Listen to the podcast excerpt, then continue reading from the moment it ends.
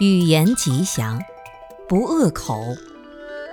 恶口就是血口喷人，开口骂人。任何骂人的语言，包括态度恶劣，这也算是恶口。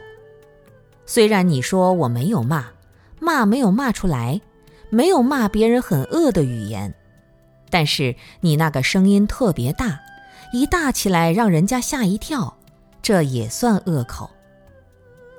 很多信佛的信众、居士，还有一些不信佛的游客、香客，他们能够来到寺庙这里，他们有很多规矩不懂，比如说寺庙里的石头不能拿，这个东西不能拿，他们不知道，他们可能以为拿这个是很正常的。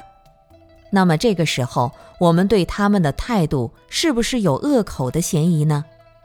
你的态度一凶一急。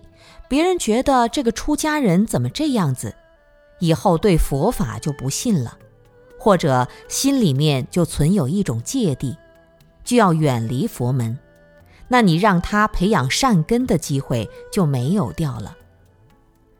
我们最好的方法就是把自己恶口的习惯改过来，因为恶口也是个不吉祥的表现。